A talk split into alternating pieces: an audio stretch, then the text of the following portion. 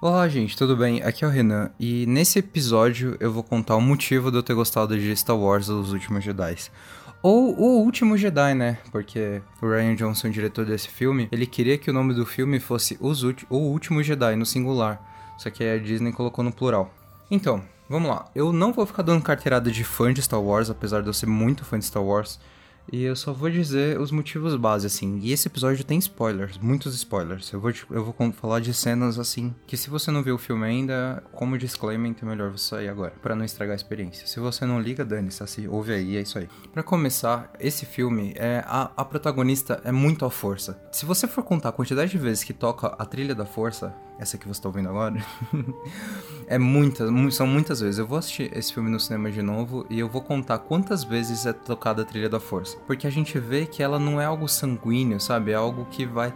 que tá na linhagem dos Skywalkers. Eu gostei muito disso. Principalmente quando a gente descobre que a Rey não é filha de ninguém importante. Ela é só a Rey, ela é filha de catadora de lixo, mas a força tá nela. Assim como a força tava em todo mundo antes do Anakin ir lá e matar as criancinhas.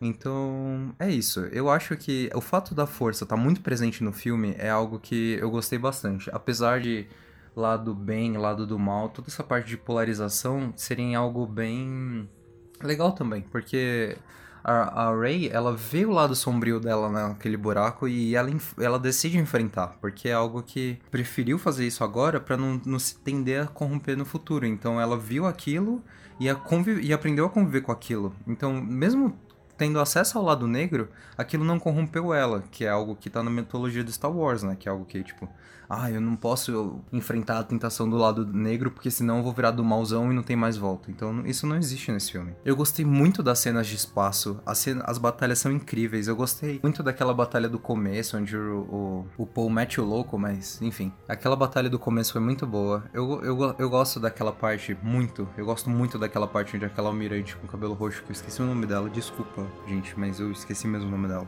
vira a nave, vê que não tem condição. O único jeito dela, ajudar o resto do pessoal a sobreviver é virando e entrando na Light Speed contra o Star Destroyer gigante lá do Snow, que eu achei aquilo incrível, incrível. E as batalhas também, né, de sabre de luz, toda a parte de visual, estética do filme tá incrível, sério. A trilha sonora, tudo isso eu acho incrível. Mas uma das partes que eu mais gostei, assim, mesmo desconsiderando o segundo arco do filme, que é lento e tudo mais, o fato, o fato do fim e a menina lá, Rose, não fazerem nada relevante, entre aspas, né, o Del Toro, essa parte a gente releva. Porque se a gente for pro filme com o coração peludo e disposto a não gostar, a gente não vai gostar mesmo.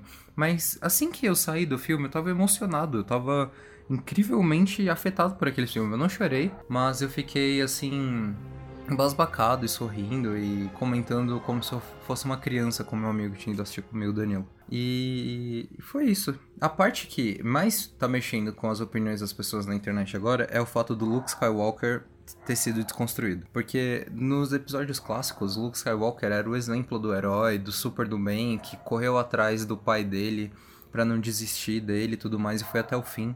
E nesse filme a gente vê um Luke Skywalker destruído. E sim, eu fiquei com muito medo. Eu fiquei com muito medo dele ter realmente tentado, pensado em matar o Kylo Ren. Mas ainda bem que foi só por, por um segundo. Mas mesmo assim, foi, foi realmente bem controverso. Mas o fato dele ter se desacreditado do Jedi e de ter pensado que a mitologia deles era tipo uma farsa. E, e só no final do filme ele ter voltado para ajudar usando aquele Force Ghost que eu achei incrível. Ele tirando a poeirinha do ombro, zombando lá. Eu jurava que ele ia destruir tudo aquilo, mas ele não destruiu. Eu dou 7.3 nesse filme, se eu for fã de Star Wars, como fã de Star Wars, mas como assim, como filme, como obra isolada, eu, eu daria 9, 10, porque eu achei incrível. E foi uma experiência muito boa. Assim, se alguém me perguntasse logo depois que eu saí do cinema, eu não ia notar lado negativo nenhum. Então, é isso. Comentem o que vocês acham. Eu sei que tá bem controverso, mas comentem o que vocês acham. Me sigam lá no Twitter, é, Lobo Solidário, só que o solidário é um I maiúsculo ao invés do L, porque já tinham pegado o solidário. E é isso, eu vou ficando por aqui, mas Star Wars tá começando a ser bem diferente do que ele já foi um dia. E eu não vejo isso como ponto negativo, sim algo a, a se dar uma nova chance. Abraço, fiquem bem.